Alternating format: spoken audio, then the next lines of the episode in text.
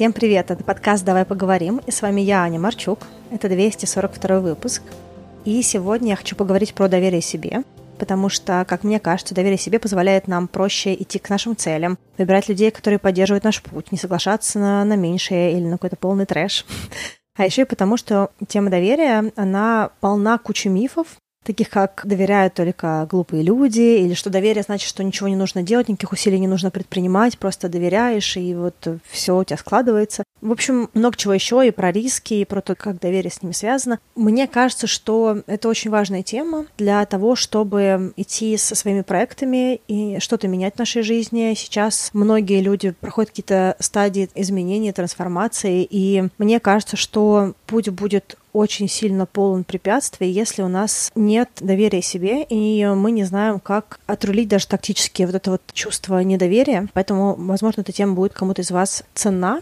А я также хочу напомнить, что сегодня будет последняя история для рубрики «Репрограмминг», которую я делаю совместно с Яндекс Практикум, сервисом онлайн-образования, который помогает освоить новую IT-профессию или навык. И в рамках рубрики все это время мы рассказывали истории перехода из одной карьеры в другую, уже во взрослом возрасте, и смотрели на наших героев, как они сталкивались с какими-то сложностями, какие преодоления у них были, какие у них были внутренние сложности тоже, с чем пришлось столкнуться.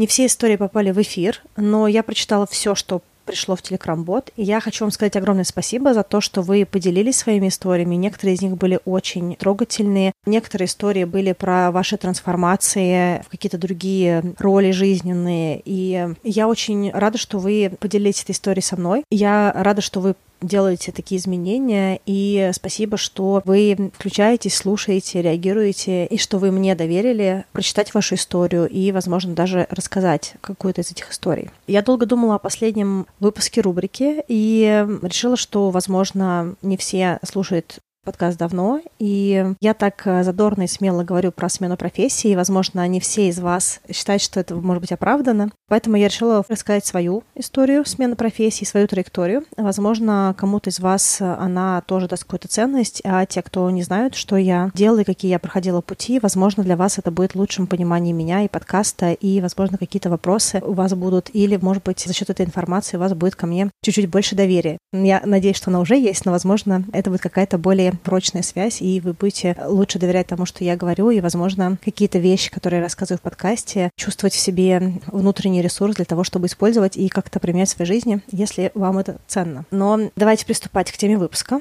Я хочу еще сказать, что когда-то давно у нас был состоялый 129 выпуск, где мы говорили про доверие. Мы говорили во многом про доверие с точки зрения межличностных отношений. Там мы говорили и про ценности, и про то, на чем основывается доверие между людьми, про экономическую ценность доверия, то есть как наличие доверия влияет на скорость и на стоимость отношений, особенно бизнес-отношений. И э, обсуждали книгу Стивена Кови-младшего, книга, которая называется «Скорость доверия», и также выступление Брене Браун. Я приложу в описании к выпуску и этот выпуск, и ссылку на книжку, и ссылку на выступление. Оно есть на YouTube, можете посмотреть. Там было много рекомендаций, как выстраивать доверие между людьми, как доверие теряется, и что можно сделать, чтобы не потерять счета доверия какие-то наши тоже мысли. И мне показалось, что был достаточно удачный тот выпуск, поэтому я не буду его пересказывать. В принципе, в этом выпуске я больше хотела поговорить про доверие себе, а не доверие с точки зрения отношений между людьми, хотя это, безусловно, связанные понятия, но тем не менее. Базовое доверие. Давайте поговорим о том, вообще, как формируется доверие у нас, как формируется доверие у человека. И если мы говорим про доверие, то имеет смысл говорить про раннее-раннее детство, с нуля до двух-трех лет. И это доверие, которое выстраивает человек со своими родителями или со значимым взрослым, который его воспитывает. В зависимости от того, насколько родитель адекватно реагирует на запрос ребенка, насколько много физического контакта, когда ребенка убаюкивают, обнимают, когда он поцарапал коленочку или что-то еще, как много возможностей у ребенка прийти и прибежать к родителю и получить вот этот контакт, насколько много у ребенка формируется ощущение безопасности с этим родителем, что он может играть спокойно, что родители его не бросят, что он никуда не уйдет далеко, что родители вроде как все время как-то вот э, на радаре. Если вдруг что-то происходит, то его незаслуженно не ругают, условно говоря. Да? То есть чем больше было вот, это вот э, этого контакта, раннего, безопасного, комфортного, любящего, тем больше у ребенка формируется ощущение того, что мир окей, окей, люди окей, все окей, потом позже еще, когда уже появляется я, я окей. И вот эти все вербальные невербальные сообщения, они формируют у человека вот этот вот э, пласт базовый того, что он может доверять миру, он может изучать мир, он может проявляться в этом мире, и все будет окей.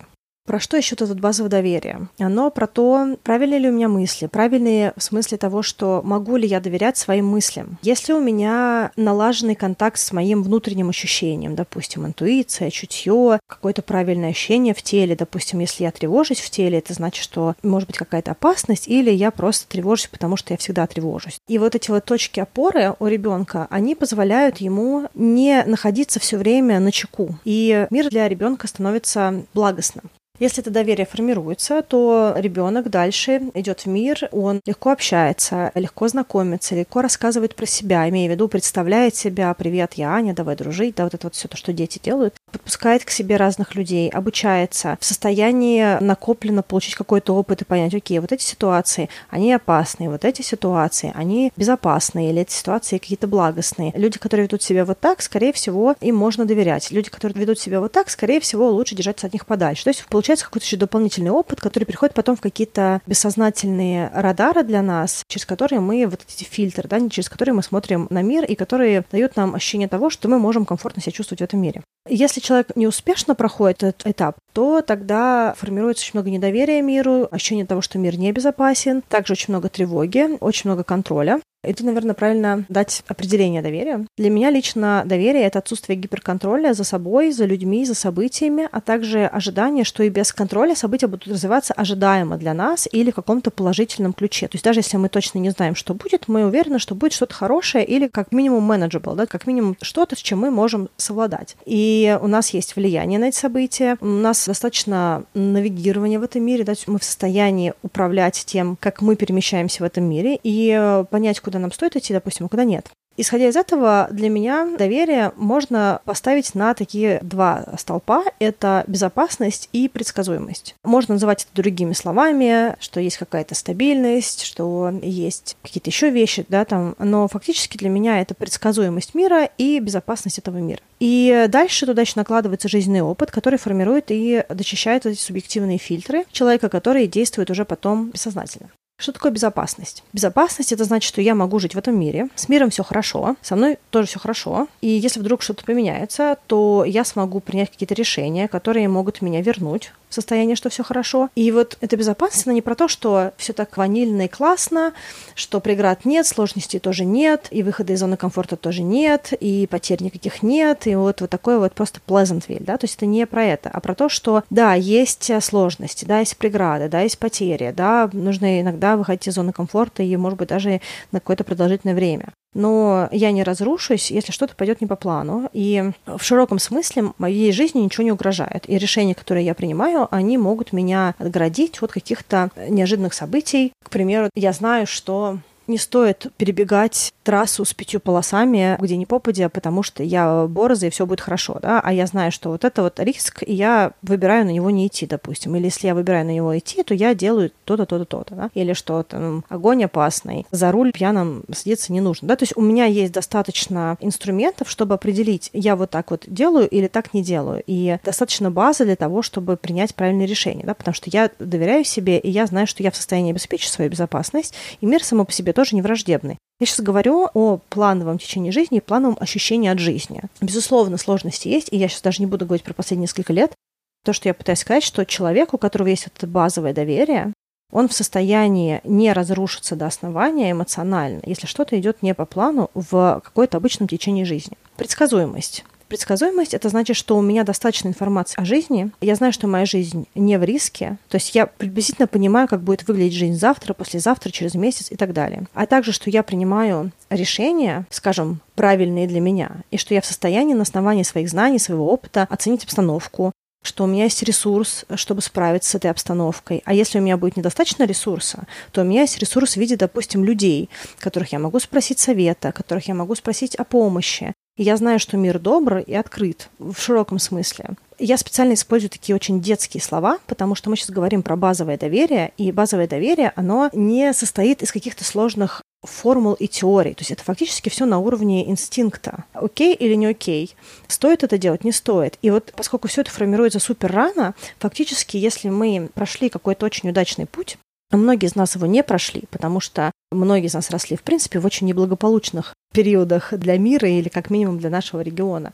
Поэтому вот этого базового фильтра не сформировалось, да, этой основы. Но если она формируется, то человеку гораздо проще проживать свои дни. Какие-то из этих вещей мы можем использовать в прикладном смысле, мы тогда это для себя по-другому уже по-взрослому формулируем. Но на уровне вот этой вот базы ощущений у нас даже доступа фактически нет к этой информации, она просто происходит бессознательно. Если она у нас есть, то нам в какой-то степени эмоционально живется проще, у нас меньше сложных отношений с собой. Как понять, что этого базового доверия не сформировалось? Когда безопасность заменилась тревогой, а предсказуемость заменилась контролем. И даже часто гиперконтролем, каким-то чрезмерным контролем или даже все поглощающим контролем, когда есть необходимость все контролировать, необходимость все перепроверять несколько раз. И даже если перепроверили, все равно надо все-таки подержать еще руку на пульсе, потому что, ну, кто знает, как пойдет. Плюс тревога и контроль в соединении — это постоянные мысли в голове, продумывание сценариев, какие-то вымышленные ситуации, которые проживаются в голове, на них есть какие-то диалоги, какие-то фразы. Какой-то мозг постоянно проходит путь, который как будто бы дает гарантии, что если мы столкнемся с этой ситуацией, то у нас будут какие-то уже наработочки. То есть мы как будто все время готовимся к тому, что нам где-то нужно будет что-то делать, что-то исполнять. Вот поэтому мозг, он постоянно вот э, прорабатывает ситуацию, никак не может отдохнуть, потому что есть риски. Я хочу сказать, что я, поскольку живу в такой стране, где определенное количество людей получило базовое доверие, я могу сказать, что иногда люди с базовым доверием могут сложнее проходить сложные периоды, так как они могли быть к ним не готовы и вообще даже не представляют, что такое может произойти. И когда меняется ситуация, они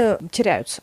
В этом смысле люди, которые все держали на пульсе, контролировали, такие вот прошаренные, тревожные, но при этом ресурсные, они имели достаточно ресурса финансового, контакты, чтобы пройти эти сложные периоды лучше. Но надо сказать, что общее состояние первой группы людей все равно было более стабильным, так как у них было меньше аутоагрессии, то есть меньше агрессии направленной на себя, и меньше чувства беспомощности. И даже если их реальная ситуация на выходе из этого сложного периода была хуже по объективным показателям, допустим, ситуация на работе хуже, денег меньше, резко они оказались в ситуации, что повысилась ставка по кредитам, и теперь им нужно в два с половиной раза больше платить по кредиту.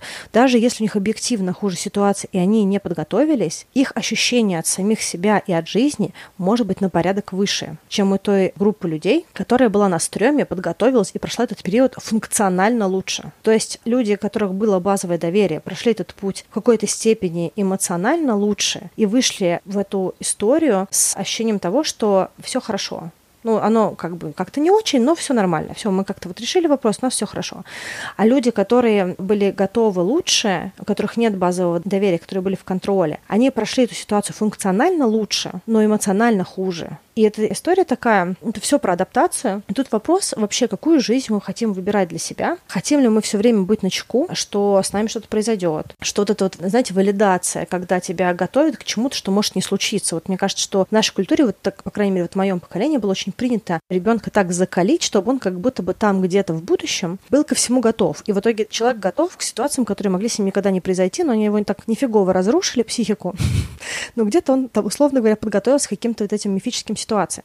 Так вот, когда мы готовимся к чему-то, мы, во-первых, да, мы можем пройти эту ситуацию функционально лучше, но эмоционально мы все равно тяжело переживали, потому что мы тревожились, тревога случилась, она оправдалась, значит, вот наши мысли про тревогу, они были правильные, значит, нужно продолжать тревожиться. А еще из-за того, что мы были на чеку, ну, жалко же терять ресурсы такой.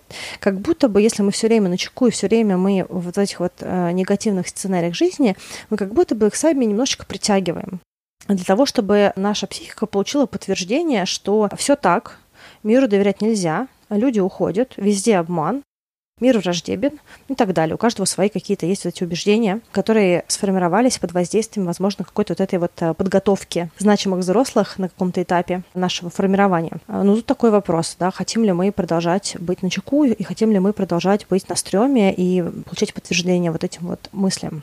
На этой, наверное, фразе давайте немножечко прервемся и зайдем в рубрику «Репрограмминг», наша рубрика с Яндекс Практикум. И сегодня я расскажу вам свою историю про мои трансформации профессиональные, про смену карьеры и прочее. Если говорить про мое детство, то я в подростковом возрасте мечтала работать в кино или быть юристом, а также много читала книг по психологии, но до конца я не знала, как можно было бы построить карьеру в психологии. На тот момент я вообще даже не представляла, что можно с этим делать. Мне просто было интересно, потому что я проходила свои сложные периоды, когда мама моя заболела раком, умерла, и, в принципе, было очень тяжело, плюс это был подростковый период, поэтому я, в принципе, искала в этих книгах какие-то, возможно, ответы для себя, ну и по какой-то причине они мне помогали. Так или иначе, последние классы школы я была в юридическом направлении, но поступать решилась на мировую экономику. Почему я сделала такой выбор? Потому что мой выбор поддерживала моя семья, а я боялась, что я не поступлю. И у меня доверие к себе, что я смогу подаваться на юриста и пройти. И также у меня была параллельная история про то, что я думала про кино. Я тоже думала, может быть, мне податься в какой-то театральный вуз, но я тоже абсолютно не чувствовала в себе никакой уверенности, что я смогу справиться. Поэтому я поступила туда, куда мне порекомендовал идти мой папа. Уже в университете я работала в рекламных агентствах, работала также в агентствах, которые делали афиши для кино, потом в медийном агентстве большого крупного рекламного холдинга, и потом я вышла в свою первую работу в корпорации. И с корпорации начался мой большой профессиональный путь в маркетинге. Мне нравилось, что я работаю в крупной компании. Красивые презентации, ивенты, запуски, съемки рекламных роликов. Я настолько кайфовала от этой работы и от всего этого большого мира, и от чувства собственной значимости в этом мире, потому что я чувствовала, что то, что я делаю, оно кому-то нужно, и что у меня получается, и прочее. Что я в какой-то момент времени почти круглосуточно работала. Я росла в карьере, и чем больше я росла в карьере, тем меньше мне нравилось то, что я делаю. Спустя где-то лет 7 в маркетинге я решила, что я хочу сделать перерыв. Я давно мечтала о каком-то западном ВУЗе, и я уехала в Австралию. Сначала я думала про то, что я буду изучать визуальное искусство или кино, или актинг, или что-нибудь еще, но я очень переживала, что я не смогу объяснить свой опыт в России, и решила получать степень магистра в маркетинге, потому что это был такой безопасный сценарий. Такое немножко трусливое решение. Но оно омрачило мое пребывание в Австралии, потому что на самом деле учиться тому, что ты уже и так знаешь, а еще из-за того, что ты получала деньги, а теперь ты платишь за это деньги, очень неприкольно. И единственный предмет, который мне тогда доставил реальное удовольствие, был поведенческая психология. Потом, после обучения, я вернулась в Россию, вышла в маркетинг, но тогда на собеседовании сказала, что буду уезжать. Моя потенциальная начальница, которая потом была моей начальницей много лет, она попросила меня дать коммитмент, дать обещание, что я проработаю в компании хотя бы год. А я согласилась, вышла на работу и проработала там 4 года. За это время меня повышали, у меня менялась команда, и у меня было очень много интересных проектов, но в какой-то момент времени я поняла, что чем выше я иду, тем меньше мне становится интересно. И вообще, что меня очень мало радует чего-то в работе. И я хотела вообще уезжать в Нью-Йорк, а откладывала деньги для того, чтобы учиться там кинопроизводству, но потом пришел 14 год, мои накопления обесценились, и я тогда взяла время на новый план и решила, что я уеду путешествовать, заниматься собой, решать, что буду делать дальше. За год я еще поднакопила денег, обновила все свои визы и положила заявление. Через три месяца я ушла, была абсолютно свободна. Первый раз за очень много лет я вообще не работала. И когда меня спрашивали, как мне там без работы, я даже не понимала, что это за вопрос такой, потому что мне было отлично. Я наслаждалась каждым днем. В итоге это настолько был интересный трансформирующий опыт, путешествия, разные страны. Я навещала своих друзей, Швейцария, Израиль, Штаты, много где еще. И работала над своим телом, я много читала, слушала аудиокниг, слушала подкастов. Мне казалось, что мои навыки в маркетинге, в корпорации я никуда особо применить не могу. И вообще не представляю, что делать дальше. Я звонила своим друзьям, спрашивала, кто я, какие у меня таланты как они меня видят, но ближе меня к моим задачам это не делало. Параллельно меня спросили, хочу ли взять маркетинг удаленно, и я согласилась. Делала страт-презентации, проекты для своего бывшего начальника, работодателя, сидя в Сиднее, сидя в Нью-Йорке. Когда раньше я работала в корпорации, я фантазировала про такую прекрасную жизнь, когда я просто работаю из разных стран, из кафе, с пляжей. Но когда я получила вот такой опыт, я поняла, что дело вообще не в офисе, что мне просто неинтересно больше заниматься маркетингом. И даже когда я брала параллельно проекты на консалтинг маркетинге, это тоже вообще мне не драйвило. Это было такое достаточно большое мое осознавание, что что бы я ни делала, маркетинг ни в каком виде, не ремоут, удаленка, не свои проекты, не консалтинг, ничего меня просто не зажигает. И стало понятно, что спустя 12 лет в этой профессии я и маркетинг пришли к своему логичному завершению, и э, дальше я буду смотреть что-то еще. Мое путешествие заняло около двух лет, и вот там как раз Стелла, с которой мы тогда много созванивались и переписывались, обменивались аудиосообщениями, предложила делать подкаст совместный. Мы написали список тем и поняли, что у нас есть о чем говорить. Вначале было очень страшно, и плюс у меня никогда не было проектов, где я записывала свой голос, и таких прям больших блогов, если мы не говорим про ЖЖ или какой-нибудь Facebook и прочее. И тогда на старте Стелла делала всю техническую часть. Она предложила, в принципе, подкасты и делала обложку и прочее. Она же записывала, сводила, монтировала и публиковала. Фактически я просто первое время просто приходила и садилась в запись. Но мне все равно было страшно, некомфортно. И даже я помню, что мы записали первый выпуск, я его очень боялась слушать, и даже Штыла попросила удалить его и перезаписать заново. Она сказала нет. Выпуск будет опубликован. В общем, как только работа пошла, дискомфорт ушел, так как было реально очень интересно, и я и стала, нам очень хотелось что-то давать в мир, что-то делать, что-то рассказывать, и плюс проект давал стимул и задор больше читать, и с ним также был смысл какой-то э, все это делать. Вот. В общем, я получала с этим проектом и вдохновение, и интерес, и обучение, книги и прочее, и новые навыки, такие, допустим, как, э, к примеру, монтировать аудио. Потом я проходила многочисленные курсы, ходила на импровизацию, брала обучение ТВ и радиоведущему. Изначально проект был полностью на энтузиазме, и первые деньги к нам пришли спустя несколько месяцев. И это были очень маленькие деньги. Я думаю, что люди, которые когда-либо делали свои проекты, поймут сейчас, о чем я говорю. Вот эта вот маленькая сумма, которая нам первый раз пришла, она по какой-то причине была гораздо более значима, чем корпоративная зарплата, которую я получала до этого много лет. Что-то в этих деньгах, заработанных личным проектом, было особенное. И это было очень классно. Потом тоже было много всего другого. Мы втроем с девочками запускали рекламное агентство по рекламе в подкастах. Я потом вышла, они продолжили делать. Потом у меня был курс по подкастингу, который я запустила, и он случился. Вот он вышел полностью. Для меня открылся новый мир, с подкастом «Новое окружение». Я смогла вспомнить те вещи, которые я когда-либо хотела, и тоже их попробовать. Мне очень нравилось снимать рекламу, когда я работала в маркетинге. Я была на стороне клиента и понимала весь процесс от э, создания big idea, то, что называется, до уже финала, когда реклама попадает на телек, медийная компания. Мне супер нравилось вообще все это. Очень нравилось быть на площадке. И я помню, что в детстве я тоже в каком-то подростковом возрасте читала сценарий фильмов, изучала пути актеров. И, в общем, для меня тогда вместе с подкастом открылся следующий этап, что я могу прикоснуться к съемкам уже не как клиент, как часть, допустим, съемочной команды. Я начала сначала волонтерить на площадке в Москве, потом помогать режиссеру. Однажды мне предложили редактировать курсы по истории кино. Я еще узнала больше про историю кино. Потом, когда я переехала в Канаду, я уже знала, в какую сферу я пойду, в кино. И это тоже помогало мне при приезде. А то, что мне помогло попасть в индустрию, это помощь э, других людей. Я тогда написала в Фейсбуке, знаете ли кто-то, кого-то, кто работает в кино, и может ли мне про это рассказать. И люди откликнулись, и я попросила созвониться некоторых из них. Девушку, которая работает в команде операторов, девушку, которая работает в location, локациях, и парня, который занимается VFX, то есть постпродакшеном. И их истории помогли мне понять, как выглядит рынок. А еще ребята меня взяли на съемки. Девушка из location, которая теперь моя хорошая подружка, дала мой телефон нанимающему менеджеру, и так начался мой опыт в киноиндустрии Канады.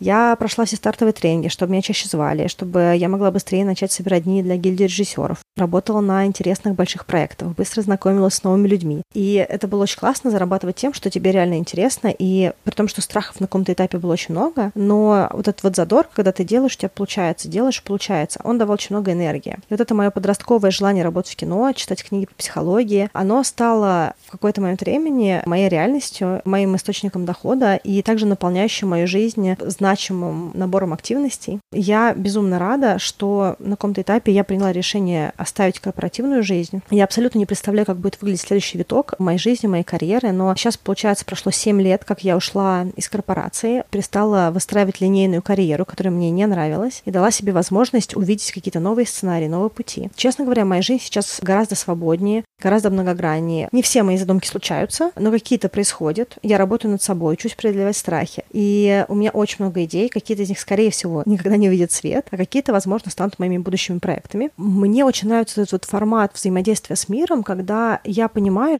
что я, получается, доверяю в каких-то вопросах своему опыту, доверяю тому, что я могу пробовать, и что мои новые какие-то дерзания, они могут меня привести к новой карьере, к новым людям, к новым знакомствам, к каким-то новым навыкам, которые, возможно, не перейдут в эту конкретную профессию, но эти навыки я смогу забрать в какую-то новую профессию, которая будет мне больше отзываться. Вот этот вот опыт, он также дает мне ощущение, что это окей менять, это окей пробовать, что если ты придумываешь что-то, во что ты веришь, то это будет отзываться другим людям, а также это будет приносить доход. То есть э, если идти за интересом, за тем, чем ты горишь, и туда реально вкладываться эмоционально, на первом этапе мы также вкладывались где-то финансово, и, в принципе, вкладываемся, и вкладываюсь я сейчас. Это просто несоизмеримая эмоциональная отдача, когда ты делаешь то, что тебе классно, и это кому-то интересно и ценно. Поэтому я надеюсь, что моя история вам тоже дала какие-то мысли, также я очень надеюсь, что вы следили за героями, и что какие-то из историй дали вам толчок для каких-то ваших изменений. Буду очень рада почитать про них в телеграм-боте подкаста.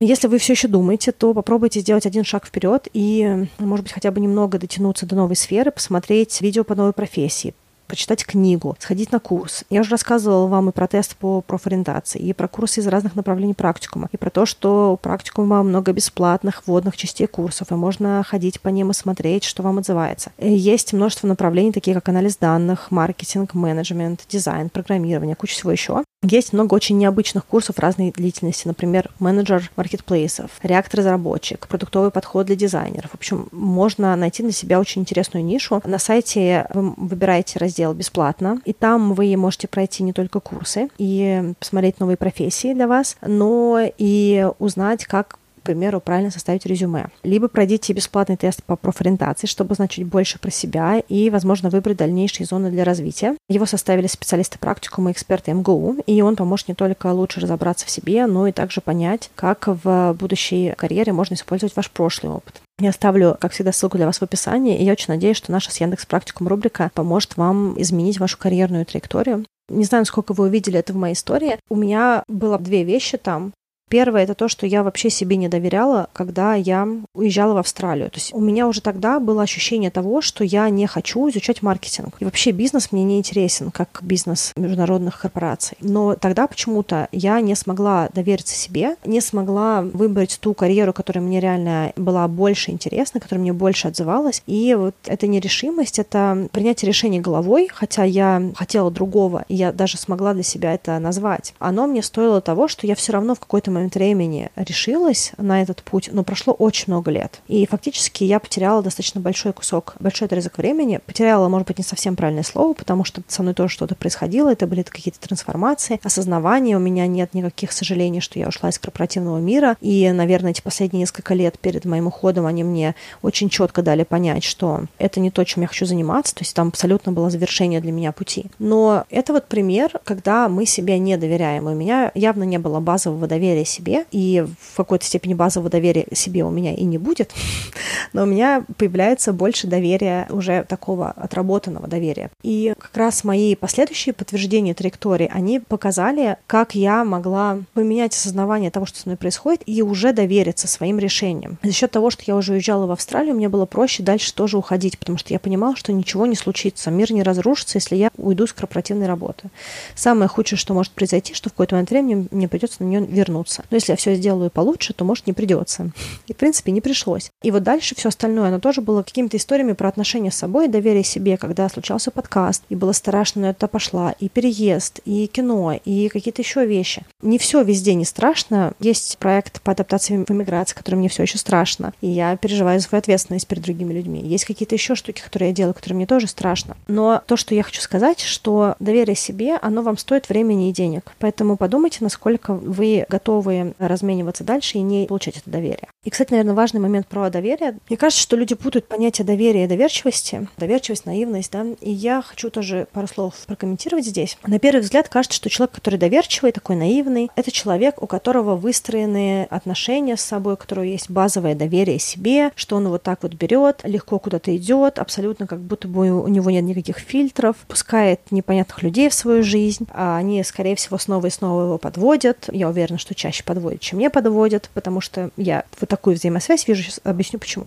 Мы очень редко можем оказаться в коммуникации с людьми, у которых с нами нет ничего общего. То есть люди притягиваются по каким-то характеристикам, либо дополняющим, либо каким-то симметричным. И если у нас ничего нет общего и нет чего-то, на чем мы можем отстроиться, то, скорее всего, эти люди к нам никогда не притянутся. И вот представьте себе человека, который чрезмерно доверчивый, к нему, скорее всего, не притянутся люди, у которых есть своя жизнь, у которого какие-то хотя бы минимальные вещи с точки зрения своей психологии отработаны, своей психики там здоровой, которые берут ответственность за себя, которые достаточно довольны своей жизнью. Им, скорее всего, ничего с вот таким человеком, который просто вот на все что угодно готов идти и всем доверяться, скорее всего, какого-то такого контакта не будет. А кто тогда та дополняющая величина к этому супердоверчивому человеку? Скорее всего, это будет кто-то из треугольника Карпмана. Про треугольник Карпман тоже был выпуск, я приложу.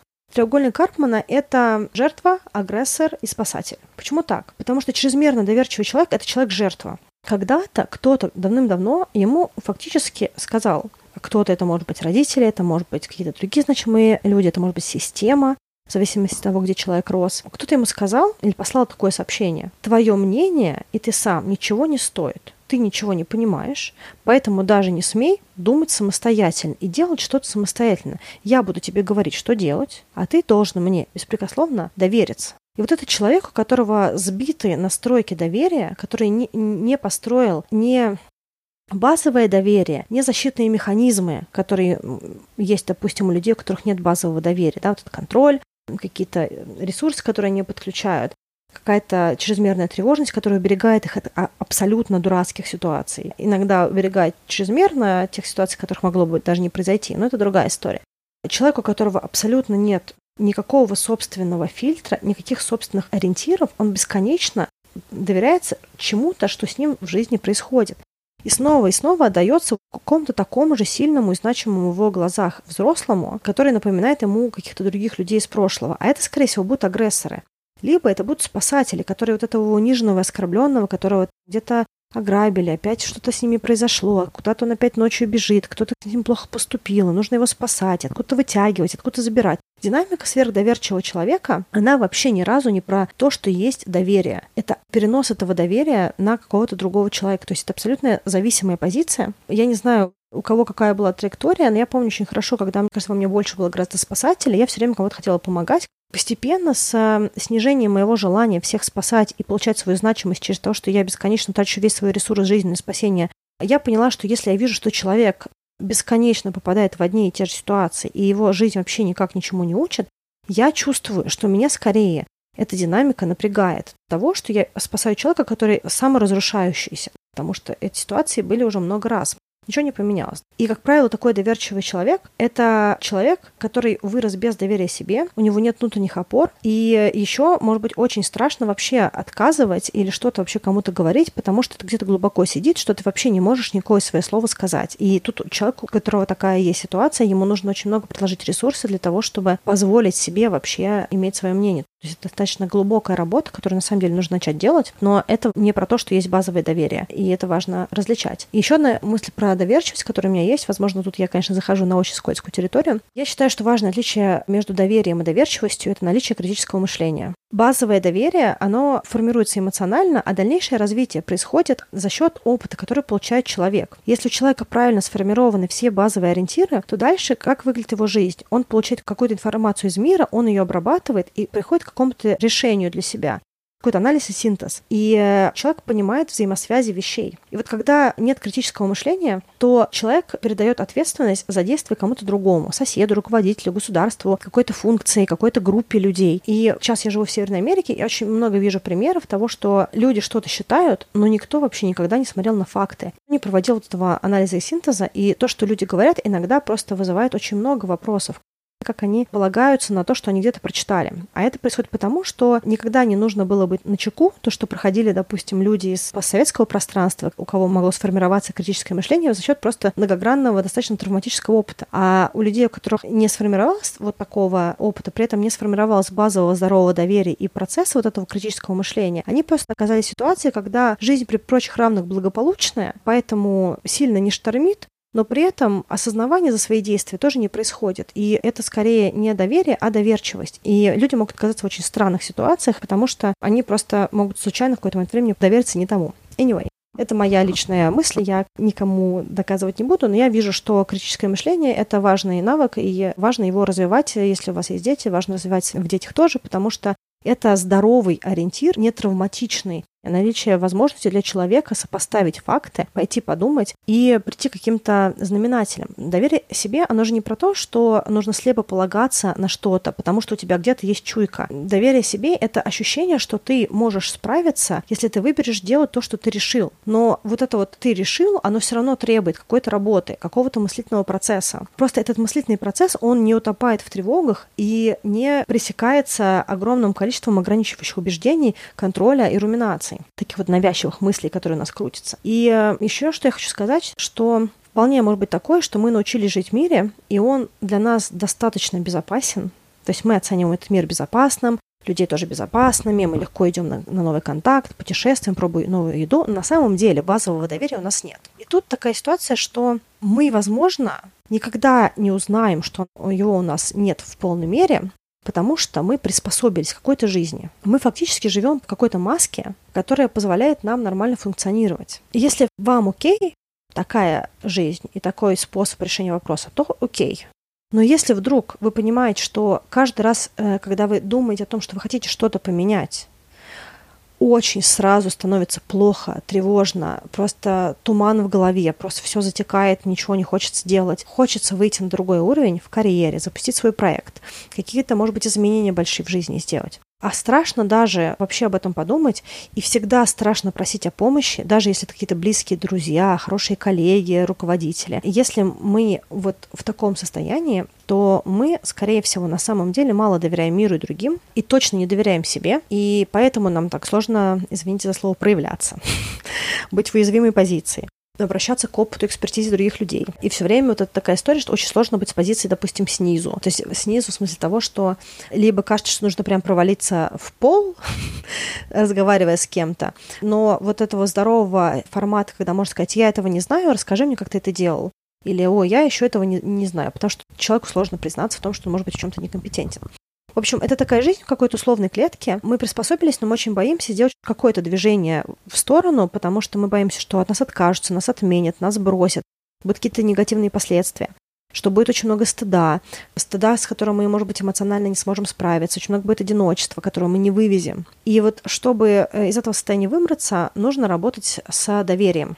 Тут уже не совсем речь про базовое доверие, потому что его уже нет. Но, в общем и целом, это наработанное доверие, которое так или иначе может сформироваться у нас и обеспечить для нас какое-то более благостное дальнейшее направление жизни. Как это можно делать? Первое, я уже много раз про это говорила в подкасте, еще раз скажу, это работа с психологом. Почему я про это говорю? Потому что, когда мы работаем с психологом, мы получаем от другого человека подтверждение, что мы окей. То есть это какая-то история про доверие. Мы приходим к психологу, мы говорим на какие-то наши сложные темы, делимся какими-то страшными мыслями, какими-то сложными чувствами, какими-то проблемами, открываемся постепенно человеку, рассказываем какие-то просто вещи, которые нам стыдно, да, может быть, вслух сказать себе в квартире, а мы психологу рассказываем. И мы видим, что человек вовлекается в нашу историю, что у него нет каких-то негативных реакций. Боже мой, как ты можешь? Я не могу поверить, что ты сейчас это сказал. Да, это то, что мы можем получить случайно в мире от кого-то. А психолог, он э, не отказывается от нас, он слушает, он включается. И постепенно у нас приходит такое сообщение, что я окей, все, чем я делюсь, это окей. И даже если что-то, что я делаю, оно не совсем окей, может быть, какие-то мои запросы от других людей не окей, или мои ожидания, они не совсем корректны, я понимаю, что я-то все равно окей, даже если какие-то мои запросы не окей. И базово все со мной в порядке, просто мне нужно продолжать работать над тем, что я, может быть, делаю недостаточно эффективно или конструктивно, или нужно какие-то отработать штуки с какими-то прошлыми вещами и прочее. Но я все равно в порядке. И когда мы получаем в работе с каким-то другим человеком или в общении с другим человеком вот такую валидацию,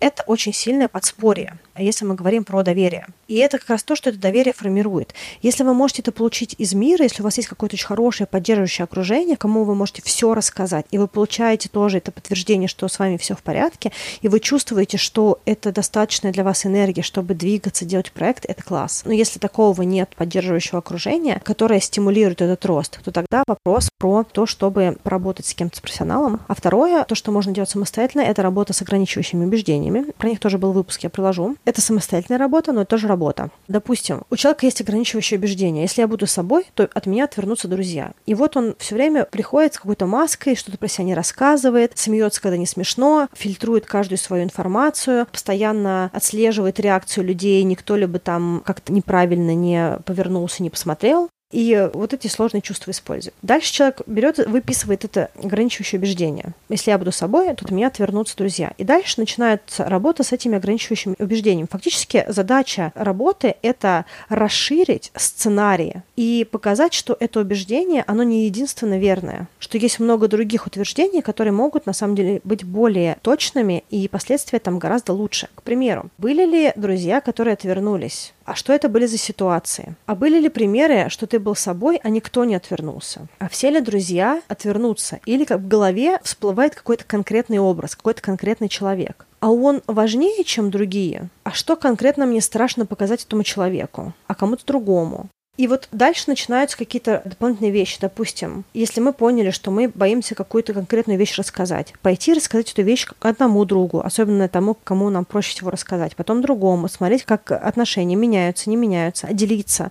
И дальше мозг получает новый опыт. Я рассказываю о себе, я прихожу в общение такое, какое я есть, этим людям я стал менее интересен, а этим людям я стал более интересен, а с этими людьми у меня стало на самом деле более близкое общение, а мне-то еще и лучше в этом общении, потому что я вот теперь не трачу столько энергии для того, чтобы постоянно быть на чеку или постоянно что-то придумывать и как-то сдерживаться. А тут я себя чувствую супер расслабленно. И дальше формируется новая нейроночка, да, новое соединение, которое говорит о том, что вообще-то, когда я сам с собой прихожу в общение с людьми, я получаю больше плюшек, меня больше ценят. И что с людьми, с которыми я сам собой, я показываю себя, я делюсь какими-то вещами, я искренен, мне хочется общаться больше. А с людьми, которые делают сложные лица и которые меня не принимают, мне хочется общаться меньше. И при этом я подумал про них и подумал, а если в них что-то особенное, они меня не принимают, потому что у них какая-то экспертиза лучше, и я просто не иду на рост, или это просто люди негативные.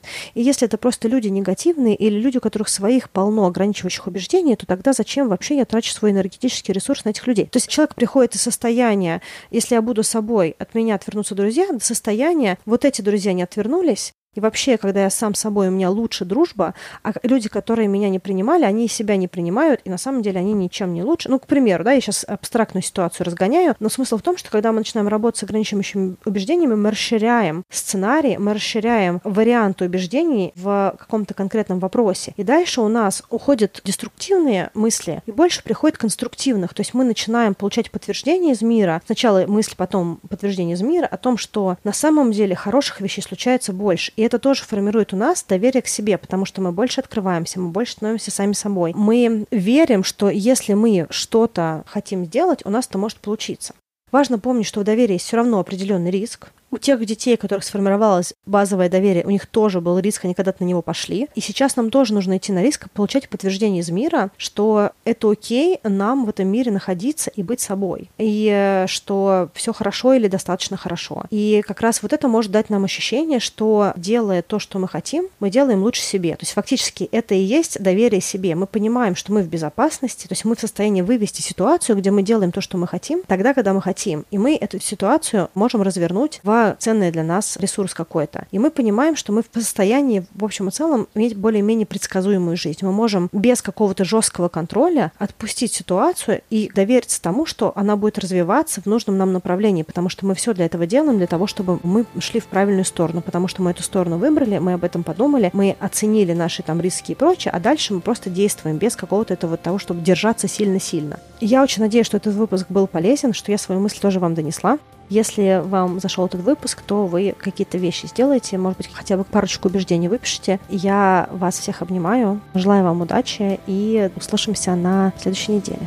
Всем пока!